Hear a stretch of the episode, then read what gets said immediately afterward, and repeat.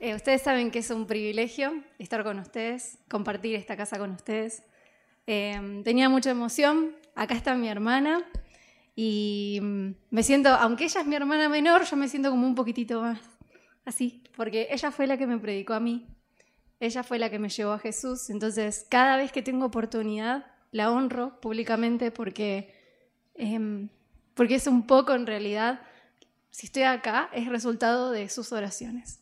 Y bueno, así como yo estoy yo acá, también los animo a que si están orando por sus familias, perseveren, perseveren porque nunca saben cuándo va a pasar esto. Así que, amén, gracias Flor, bienvenida. Bueno, Cris también es mi cuñado, también tengo que hacer buena letra. A ver, pongámonos de acuerdo con esto. Flechita para la derecha. Bien, logística me hace lo que hay así. Bueno, ¿Cuántos me conocen un poquito así, que saben que son mis amigos? Las chicas del GBO, a ver, ¿dónde andan? Ahí, bien. Allá, allá anda Xiomara, que nos vemos todos los días. Em, ¿Saben que me gusta salir a correr? ¿Sabían? Si no lo sabían, ahora lo saben. Me encanta correr, es una disciplina que me gusta mucho, que me hace bien, que como que te hace descargar energías, ¿viste? Que te renueva. Entonces, esta historia con el running es como un poco accidentada en mi vida porque yo al principio quería correr como la gente que corre, viste, maratones de 10 kilómetros. allá hay uno que lo logró por Instagram, allá Andy, 10, kilómetros corrió. Rodo también es un... ¿Cuánto? 21 kilómetros. Bueno, todavía no llego eso. y yo quería arrancar, viste, y ser ya la maratonista de los 10 kilómetros. Y era como primera vuelta, segunda vuelta, tercera vuelta. Y recién habían pasado 10 minutos. Y me moría, chicos. No llegaba el cambio de aire, era un desastre. Entonces yo digo, bueno, ¿qué hago? Y dije, bueno, no, abandono, descanso un tiempo y vuelvo a arrancar. Entonces descansaba un mes, cuando veía que se caía todo, viste, que se empieza a crecer la panza, todos se te salen por acá los jeans, no, no aguanta, digo, bueno, voy a correr de vuelta. Vuelvo a salir, primer día, segundo día, tercer día, cuarto día, listo, dije renuncio de vuelta y van 15 minutos. Yo dije, no puede ser. ¿Cómo hacen? ¿Cómo hacen para correr tanto tiempo? Y bueno, y ahí fue cuando empecé a tomar el consejo de alguna gente que sabía en el asunto, porque al principio de obstinada uno se manda, viste, hace lo que puede. Y estas personas me dijeron, no, vos tenés que todo un combo. Entrenar, mejorar tu alimentación, mejorar la técnica y vas a ver que con el tiempo vas a empezar a correr más. Correr más tiempo, más, más, más. Y después el límite lo pones vos. Finalmente decidí hacerles caso y tengo que decirles que aunque me muero todavía, a los 30 minutos, ya ahora paso el cambio de aire, que es todo un logro, y puedo correr y resistir más tiempo, todo el tiempo que yo quiera. Y dije, ¿qué pasó? Bueno, lo que pasó fue que mejoré la técnica. Escuché a los que sabían y dije, bien, tomé su consejo y ahora puedo permanecer haciendo este deporte todo el tiempo que yo quiera. Y de eso quería por ahí hablar un poquito hoy con ustedes, de lo que es permanecer, que tanto nos cuesta, que a veces es unida y vuelta, paramos un tiempo, volvemos a arrancar, le damos con todo, la tercera vuelta casi que nos morimos, volvemos a arrancar.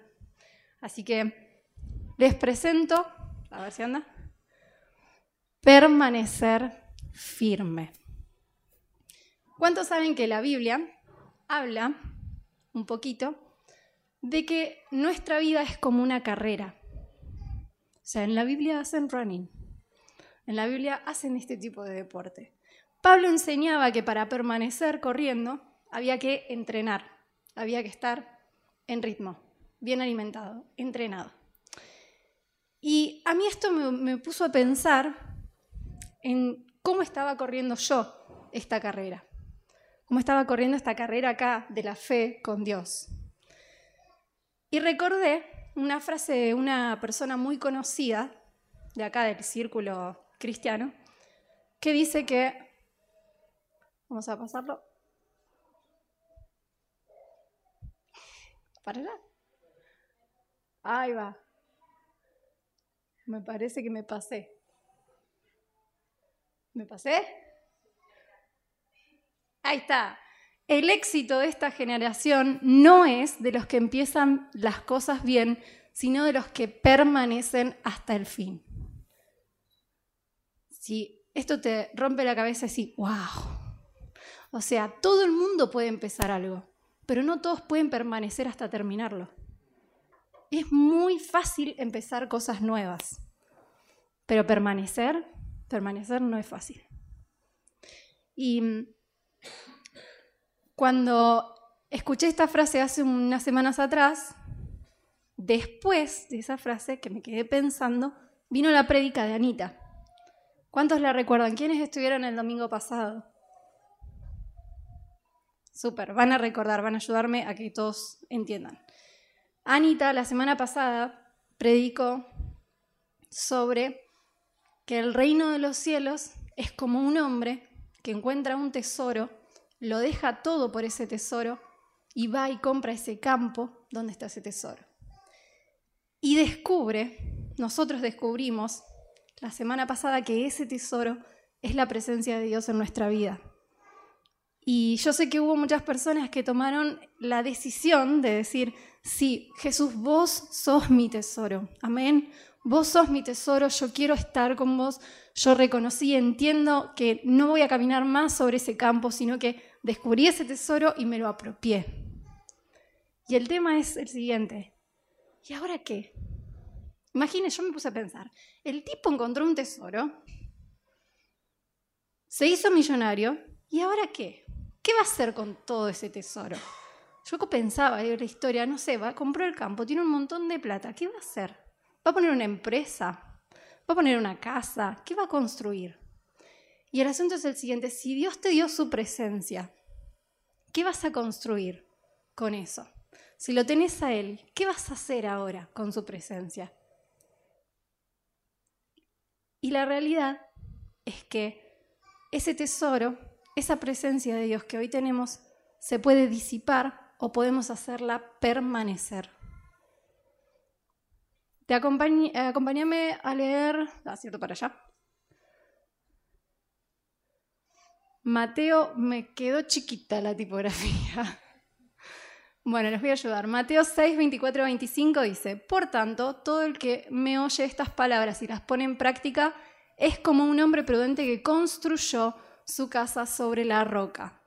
Cayeron las lluvias, crecieron los ríos y soplaron los vientos y azotaron aquella casa. Con todo, la casa no se derrumbó porque estaba cimentada sobre la roca. Lo que hicimos la semana pasada al declarar que Jesús es nuestro tesoro, que Jesús es la base, lo que está debajo de mis pies, es esto. Es decir, yo me cimiento en Jesús. Él es mi roca. Todo lo que yo construya lo voy a construir sobre su presencia. Y esta es la primera garantía que tenemos de que lo que vamos a construir va a permanecer firme. Amén. Si Él es la roca, todo lo que venga arriba de eso, todo lo que construyamos va a permanecer. Y bueno, entonces pensaba en esto de la casa, digo, bueno, sí, tenemos el terreno, ya lo compramos, tenemos el tesoro, tenemos la plata, tenemos la herramienta para construir, construimos una casa, construimos lo que Dios quiere que seamos, su hogar. Y entonces pensé, Jesús, ¿vieron que la Biblia dice que Jesús es la piedra angular. ¿Alguna vez lo leyeron? Bueno, yo tuve que investigar un poquito porque no sé nada de construcción, pero lo que llegué a entender es que la piedra angular es la piedra que sostiene toda la estructura. Muchas veces es la base, y con Uli veíamos que también puede ser una piedra que está en un lugar muy específico que hace que el resto de la edificación se mantenga en pie. Y eso es re zarpado, chicos. O sea, es muy zarpado. Porque si Jesús no está, cualquier cosa que construyamos va a ser, va a tambalearse y cuando vengan estas lluvias, cuando venga la tormenta, se va a derrumbar. Y eso, la figura de la casa, no es simplemente una edificación, sino que somos nosotros. Nosotros somos los que no vamos a poder permanecer en pie. Entonces me puse a pensar que si tengo que permanecer y tengo la base, ahora tengo que ponerme a pensar qué otras cosas necesito para permanecer firme, corriendo. Y Dios me mostraba que hay dos pilares, dos pilares, imagínense una casa, el cimiento y después vienen las columnas, ¿sí? Los pilares donde se van a apoyar el resto de las estructuras. Esos dos pilares son la identidad y la familia. Y bueno, quiero que me acompañen a ver, a recorrer un poquito esto. ¿Hasta ahí vamos bien? ¿Va siendo clara? ¿Más o menos? Yo eh, lo voy a hacer las primeras 100 veces mal, ¿saben? Dice, se me fue la cita bíblica. Tuve problemas con PowerPoint, chicos, evidentemente. Bueno, esto está en Juan 15, del 9 al 10. ¿Salió allá arriba? Fueron ellos. Yo los he amado a ustedes tanto como el Padre me ha amado a mí. Dice la Biblia, dice Jesús, permanezcan en mi amor. Cuando obedecen mis mandamientos, permanecen en mi amor así como yo obedezco los mandamientos de mi Padre y permanezco en su amor. Me encanta cuando habla Jesús porque es lo menos religioso que puede existir en toda la historia. Fíjense lo que dice, dice, permanezcan en mi amor. Cuando obedecen mis mandamientos, permanecen en mi ley. ¿Dice eso? No dice permanezcan, permanecen en mi ley, dice permanecen en mi amor. ¿Sí? Y esto quiere decir que Jesús no nos atribuye valor por lo que hacemos, sino por lo que somos. Y yo te pregunto a vos, ¿quién sos vos? ¿Quién sos vos para Él? ¿Quién sos vos en esta familia? Y somos hijos. Por eso el primer pilar es la identidad. Yo tengo que estar firme, convencida, segura de que yo soy hijo, hija de Dios. Porque si yo sé eso, yo entiendo y puedo recibir este amor que Jesús y el Padre tenían y puedo también permanecer en ese amor a través de la obediencia. Y acá como que el asunto se pone delicado porque la obediencia es un tema que suele ser muy manoseado. ¿En qué sentido? Que puede volverse muy religioso. Nosotros decimos, hay diez mandamientos, y si yo te digo, hay que obedecerlos, quiere decir que tengo que responder a ellos como si fuera una ley. El asunto acá es que para permanecer en el amor de Jesús, lo que hay que hacer es aprender a escuchar lo que el Padre tiene para decir, valorar su palabra, que se haga parte de mí y a partir de eso reaccionar. Obedecer no es simplemente hacerle caso a alguien. Obedecer es entender una relación de amor y actuar en consecuencia de eso. Yo tengo que entender que Dios es mi papá, que me ama y que si Él pone que reglas, por decirlo de alguna forma, condiciones, si Él menciona ciertos principios, son porque me ama, son para mi bien y no al revés. No son para restringir mi vida, son para darle valor, son para darle sentido. Amén. ¿Comparten esto? No le saca un peso de encima decir, oh, yo no tengo que cumplir con las reglas de una religión. Yo tengo que conocer a mi papá. Y cuando lo conozco, me enamoro. Y como lo amo tanto, presto atención a lo que él me dice y actúo en consecuencia de eso. Es muy diferente. Entonces ahí sí te van a dar ganas de orar, ahí sí te van a dar ganas de ayunar, ahí sí no te perdés ninguna reunión, ahí sí querés ofrendar, ahí sí querés diezmar, ahí sí querés predicar, ahí sí querés hacer un montón de cosas. Porque viene del amor. ¿Quién no hace cosas por amor? Todo el mundo. Yo doy todo por amor, o sea, Puedo levantarme más temprano, puedo acostarme más tarde, puedo recorrerme la otra punta de la ciudad, como acá tenemos algunos casos. Puedo hacer lo que sea porque amo al otro. No yo no, no tomo lo que Uli me pide como un mandamiento, como una regla, como una obligación. ¿Sí? Yo entiendo que Él me ama Yo cubro su necesidad, pero yo estoy segura, segura de que por ese mismo amor Él cubre la mía. Y así es Dios con nosotros.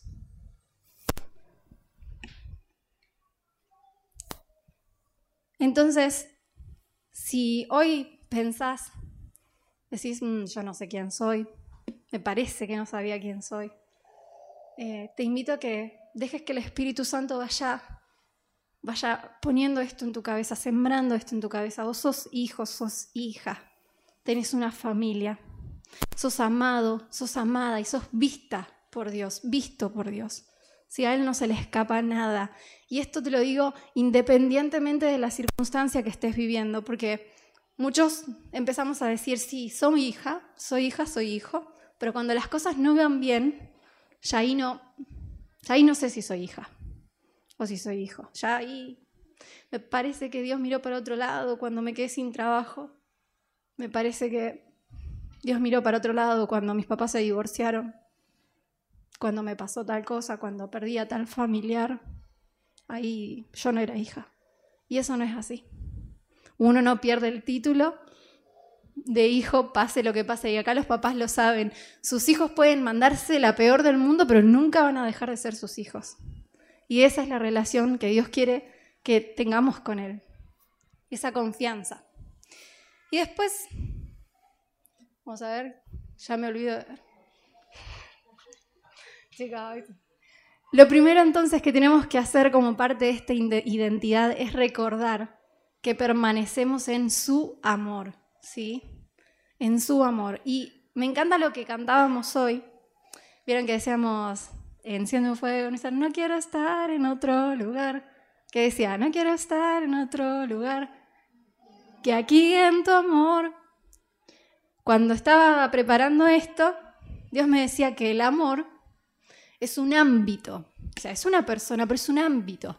Un ámbito, un lugar, del que nosotros cantábamos, un lugar de aprobación, del Padre, un lugar de protección, de seguridad. Imagínense esto. Meli arrancó a caminar, pobre Meli, siempre la agarro de ejemplo para las prédicas. Meli arrancó a caminar. Y antes de que ya empezara, cuando Rodo y Ana empezaron a ver que iba a gatear y qué sé yo, fueron y compraron, ¿cómo se llaman las cositas esas para los... No, no, para los muebles, las puntas de los muebles. Los protectores, los protectores de la, del, esas gomitas que se ponen en las puntas de, las mesas, de las sillas, todo para qué? Para que cuando Meli empezara a andar por sus propios medios, no se hiciera mal, no se golpeara. Bueno, eso es un ámbito de amor, un ámbito de protección. Tanto Rodo como Ana saben que Meli puede moverse libremente en la casa que está resguardada de todo peligro. O sea, los enchufes tienen tapita, todo, todo. Aunque ella quiera meter los dedos ahí, no puede. Y Meli sabe, aunque no lo puede comunicar verbalmente, que está en un lugar donde es amada, donde sus papás piensan en ella. Y eso es a lo que Dios se refiere cuando dice, permanezcan en mi amor, permanezcan en mi ámbito de amor, donde yo los puedo cuidar, donde yo los puedo proteger. Y eso es mi presencia. Amén. Amén. Entonces, ¿quién soy? Soy hijo y soy amado. ¿Y cuándo permanezco en su amor? Cuando obedezco la voz del Padre, pero desde ese amor, desde mi identidad. Amén. Y después vamos al segundo pilar, que es permanecer unidos al cuerpo. Y la Biblia dice lo siguiente. Yo soy la vid y ustedes son las ramas. El que permanece en mí, como yo en él, dará mucho fruto. Separados de mí no pueden ustedes hacer nada.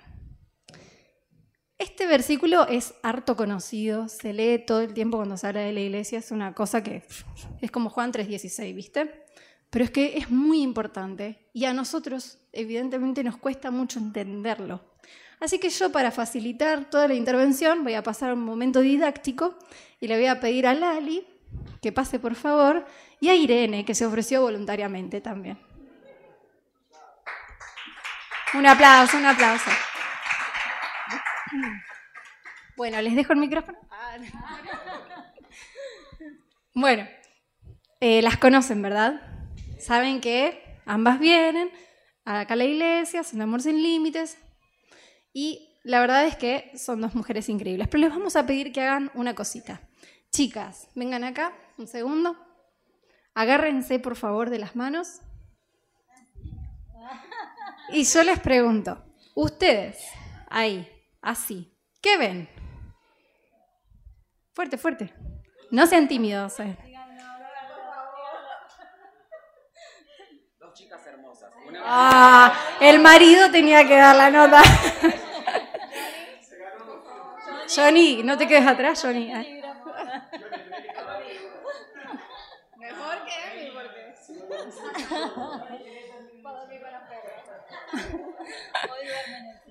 No, listo. Son terribles todos. Bueno, ¿qué ven ustedes así, a simple vista? ¿Qué ven? Además de que dos mujeres hermosas. Amistad, que están unidas de la mano. Ok, chicas, desfilen por favor para nosotros, hasta allá, mostrando la unidad.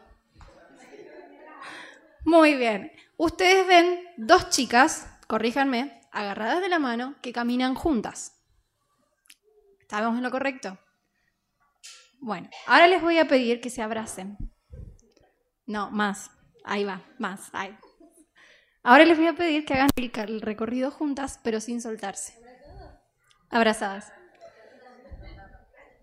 ¿Y ahora qué ven? ¿Lo mismo? ¿Estás seguro? Van más juntas. Y si yo, pónganse, abrácense de frente, por favor. Si ellas se abrazan así y yo miro desde acá, veo una sola persona. Y si yo miro desde acá, veo una sola persona.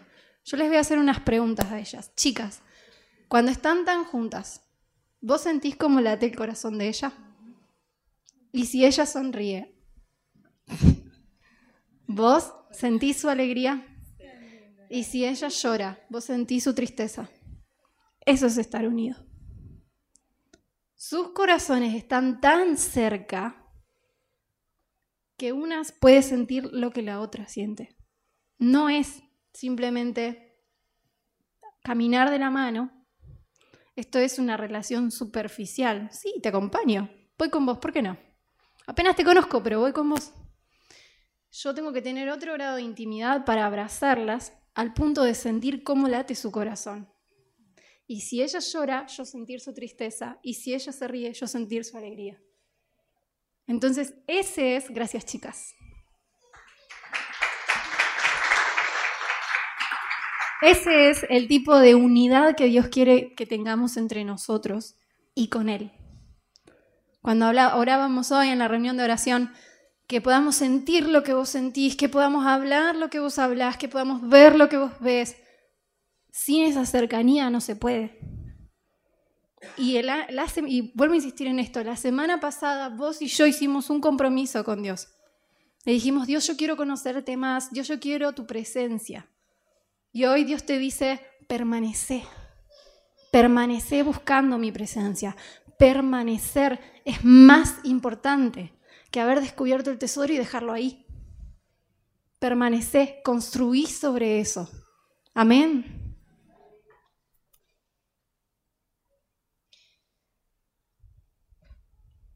Y bueno, y después acá iba a hablar un cachito sobre mi experiencia personal, que es que, bueno, los que me conocen, mi hermana sabe, Uli sabe, que yo hace más de 10 años que estoy en la iglesia. O sea, una eternidad. Y en esos años que yo he estado congregándome, he visto de todo. He visto cosas buenas, cosas geniales, cosas malas, cosas que no se pueden repetir de lo terrible que fueron. Pero Dios me enseñó desde el primer día que yo no iba a la iglesia por las personas, que yo tenía que ir por Él, por su presencia. Y te digo esto porque la iglesia tendemos a verla como si fuera una especie de empresa. Los pastores son los jefes, Después están los líderes que son los gerentes y el resto son todos los obreros, ¿viste? Todas las empleadas. Y el empleado viene en un estilo, es tipo así, viste, como sindicalista. Yo quiero que mi jornada sea de ocho horas. Yo no quiero servir más de dos veces al mes. Eh, yo no, yo prefiero, si me aumentas el sueldo, yo prefiero servir más veces al mes. Y tomamos esta postura de que la iglesia tiene que responder a mis necesidades, como si fuera una empresa. Y la iglesia no es eso. Eso pasa, yo empiezo a ver la iglesia, Dios me hablaba así, de esta forma cuando yo me salgo del lugar de hijo. Si yo soy hijo y me doy cuenta de eso y permanezco en mi identidad, voy a ver a la iglesia como una familia, no como una empresa. Pero si yo me salgo de ese lugar y empiezo a servir por servir y empiezo a hacer cosas por hacer cosas, me voy a agotar y voy a empezar a ver la iglesia como una empresa. Y a la larga no voy a permanecer. Porque para permanecer tiene que estar la base del el pilar de la identidad primero. Entonces, yo pensaba en esto y digo, wow, Dios, vos en todos estos años no permitiste que me apartara fuiste bueno, porque cada vez que hubo una crisis en la iglesia, vos me recordabas que yo era tu hija. Y que la iglesia, independientemente de los conflictos que pueda tener, es mi casa, es mi familia. Yo, te hago una pregunta, acá seguro todos se van a sentir identificados. Si en tu casa tus papás se pelean, ¿vos te irías? Si te la pasás agarrándote de los pelos con tu hermano, hermana, ¿Vos te irías? Yo me peleaba con Flor, pero nunca pensé en irme de mi casa. Yo veía que mis viejos discutían, pero nunca pensé en irme de ahí. ¿Y por qué? Porque los amo pese a sus errores, pese a los conflictos y las peleas que podamos tener, pese a que las cosas a veces no funcionen tan bien. Y el asunto es que yo odiaba la iglesia y la odiaba feo. Acá está Flor, otra vez pobre Flor, pero Flor sabe lo mucho que yo la odiaba, lo mucho que no creía en ella por esto, por las fallas de la gente.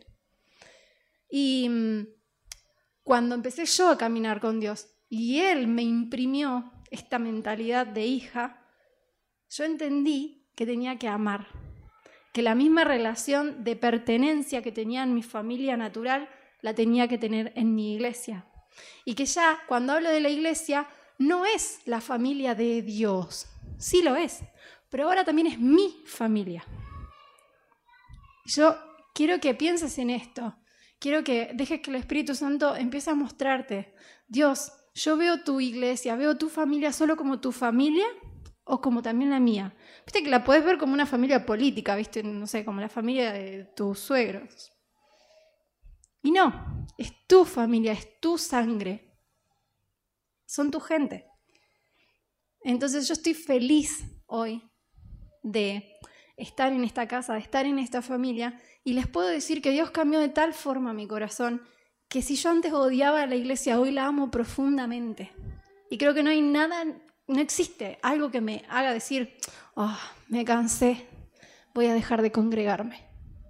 Eso no existe porque mi amor por mi papá y por mis hermanos, mis familiares, hace que yo permanezca. Y bueno, para, hacer esto un poquito más práctico, yo te quería proponer que pienses si tenés relaciones como las que veíamos recién, fuertes, firmes, profundas con la gente de acá. Chicos, la vida sin amigos de reino no vamos a poder permanecer. Necesitamos gente de reino que camine con nosotros, que nos abrace y que con los cuales podamos caminar juntos. Amén. ¿Ustedes están de acuerdo? Yo, yo sé, por ahí venís, no sé, cada tanto nos visitas o, o estás acá, pero no te relacionas mucho con los que estamos. Te invito a que construyas relaciones profundas a que profundices eso, profundices en el amor con Dios y Él te va a mostrar que no hay nada más lindo que tener una relación profunda, porque sabes que cuando vos estés por caer, cuando vos estés cansado, esa persona te va a levantar. Para eso están los GBO, para crear estas relaciones. Le mando ahí el chivo el GBO. Pero es para eso, chicos, es para que construyamos relaciones eternas, vínculos fuertes, basados en amor, porque eso es lo único, además de nuestra identidad, que nos va a hacer permanecer. Amén. ¿Cuántos quieren permanecer? ¿Cuántos, ¿Cuántos entienden que si permanecemos vamos a obtener un premio? ¿Lo sabían? Y que más allá de ese premio, porque lo genial de las maratones, de las carreras, es que uno, viste, como que prender el premio. O por lo menos el descanso, ya el descanso es un premio. Eh, pero aprendes a disfrutar la carrera cuando ves que la caminas, la corres con otros al lado. Cuando mirás al costado y decís, ¡eh! John está corriendo conmigo. ¡eh! Natalia también. Decís, vamos chicos, vamos. Y ella se queda atrás y vos le decís, dale, dale Nati, dale, vamos que llegamos, dale que falta poco. Esa es la onda, ¿entienden? Caminamos juntos, corremos juntos y vamos a llegar juntos. Si permanecemos firmes en quienes somos y, nos y permanecemos juntos, pero de corazón a corazón, vamos a permanecer. Vamos a conquistar todo lo que Dios diseñó y soñó para este tiempo y para esta iglesia. Amén. Amén. Te invito a que te pongas de pie.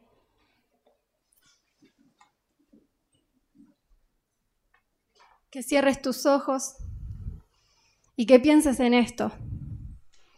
Que pienses en si realmente sos esa persona que decía Anita la semana pasada, que está caminando sobre el terreno y vio el tesoro y no sabe qué hacer. Si sos esa persona, te invito a que cierres tus ojos, a que estés concentrándote en Jesús y le estés diciendo, sí Señor, yo quiero, yo quiero, yo quiero tu presencia, yo quiero estar con vos, yo quiero caminar con vos, yo quiero hacer ese compromiso. Yo sé que vos moriste en la cruz por mí, yo sé que vos pagaste por todos mis pecados. Yo, Señor, te pido que tomes hoy mi vida. Si, si no hiciste nunca esta oración, este es el momento. Decirle, Señor, yo te amo. Jesús, yo te amo. Gracias, gracias por todo lo que hiciste por mí. Señor, no tengo palabras para agradecer todo lo que estás haciendo en este tiempo. Te reconozco como mi Señor y mi Salvador. Te entrego mi vida. Quiero que seas el Rey de mi vida. Y Señor, yo te pido que en este momento me insertes en tu familia. Quiero ser tu hijo, quiero conocerte, papá. Quiero poder estar con vos todos los días. Y si ya estás caminando con Dios, si ya tomaste esta decisión hace tiempo, te pido que levantes tu voz y le digas al Padre, papá, nunca me dejes olvidar quién soy. Recordame, Señor, todos los días que soy tu hijo, que soy tu hija, que soy amada, que soy amado y que soy visto por vos. Recordame, Señor, no me dejes olvidar ninguno de tus beneficios. No me dejes olvidar todo el amor que vos me tenés. Te pido, Señor, que estés hablando a mi corazón día tras día, cuando estoy despierto, cuando estoy durmiendo que Señor tu amor me consuma, tu amor me consuma y se imprima, Señor, esa identidad en mi corazón tan fuerte, tan fuerte que yo nunca pueda ver otra cosa, que yo nunca me pueda salir del ámbito de tu amor, que yo pueda permanecer en tu amor, papá. En el nombre de Jesús te pido que levantes un clamor y le digas, Dios, yo quiero permanecer, quiero permanecer en tu amor, no me quiero mover de ese lugar, quiero, Señor, estar siempre en tus ámbitos de protección, quiero escuchar tu voz, quiero poder oírla con claridad, quiero poder actuar con claridad, obedecer, Señor, lo que hay en tu corazón, porque te escucho, porque te amo, porque te veo, Señor, en el nombre de Jesús. Y te pido, Señor, que estés imprimiendo identidad de familia en nosotros. Que estés trayendo, Señor, un nuevo tiempo de unidad, un nuevo tiempo en el que nosotros no tenemos miedo a abrir nuestro corazón, a exponer lo que hay, Señor, porque sabemos que el otro es un, es una persona que va a reflejar el amor del Padre, que nos va a responder con amor, que nos va a responder con lo que vos tenés para dar. En esta casa no somos juzgados, en esta casa somos amados, en esta familia somos aceptados tal y como somos. Y por eso te damos gracias, papá. Te pedimos que imprimas este amor profundo por la iglesia en nosotros, que nos enseñes, que nos muestres vos, Señor, que esta es tu familia, que esta es tu casa y que vos la amás aunque tenga un millón de errores y nos enseñes a amar de esa forma, papá. Queremos permanecer en tu amor y queremos permanecer en tu casa, porque en tu casa, Señor, nos sentimos amados, en tu casa nos sentimos protegidos. En el nombre de Jesús. En el nombre de Jesús, si podemos cantar, no quiero estar en otro lugar.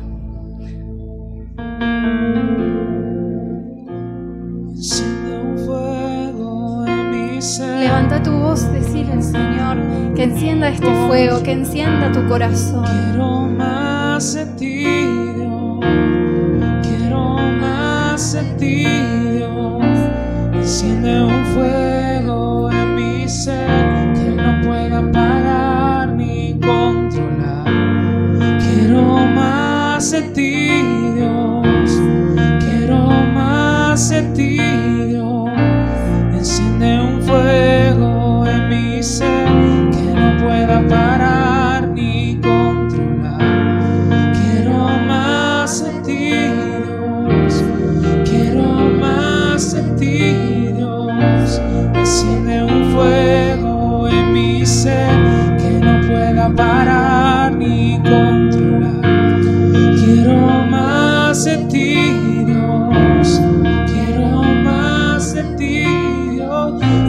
estar en otro lugar. Quiero estar en otro lugar. No quiero estar en otro lugar.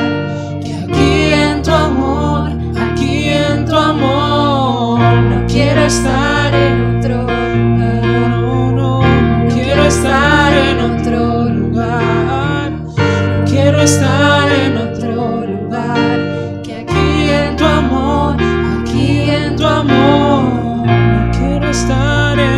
Permanecemos en tu amor, Señor. Permanecemos en tu amor. Mantenernos, Señor, cerca de tu corazón. Que podamos escuchar tus latidos. Que podamos, Señor, tener tanta cercanía con vos. Que se nos imprima, Señor, tu corazón. Que se nos imprima tu olor. Que nos- se nos imprima, Señor, forma de verte. Señor, que cuando nos vean, te vean a vos por la cercanía, por la unidad que tenemos entre nosotros. En el nombre de Jesús declaramos que esta iglesia va a ser una iglesia que muestre la gloria del Padre por la unidad que tiene. Declaramos que vamos a tener un amor muy profundo, un amor profundo, un amor radical por cada uno de los que estamos en este lugar. Declaramos que la gente se va a acercar porque ve ese amor. Declaramos que no hay juicio, que no hay condenación, que acá lo único que vale es la mirada del Padre. Así que si querés seguir cantando, si querés seguir adorando, sentite en libertad. No nos movemos de su amor, no nos movemos de su ámbito de aprobación, no nos movemos de su ámbito de protección. Él es mi papá y siempre me va a cuidar.